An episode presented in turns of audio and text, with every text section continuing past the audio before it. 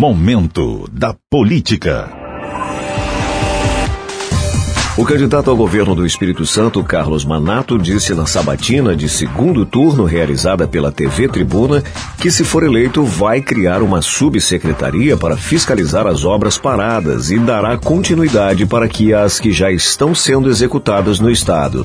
Segundo ele, a primeira obra que vai receber atenção será a construção do Cais das Artes em Vitória. O segundo turno das eleições se encerrará no domingo, mas o debate político para após a data está longe de terminar.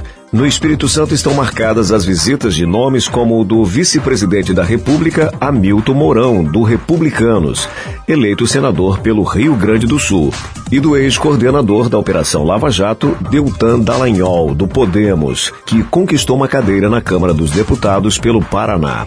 Eles participarão nos dias 3 e 4 de novembro de um fórum sobre liberdade e democracia. As informações são da coluna Plenário.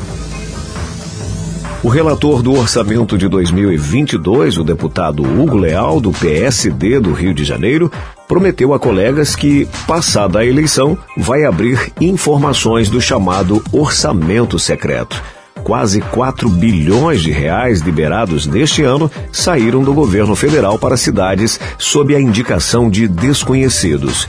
Mas essas liberações têm padrinhos famosos que habitam o Congresso. São senadores e deputados que se aproveitam do anonimato de estranhos para despistar a autoria dessas emendas.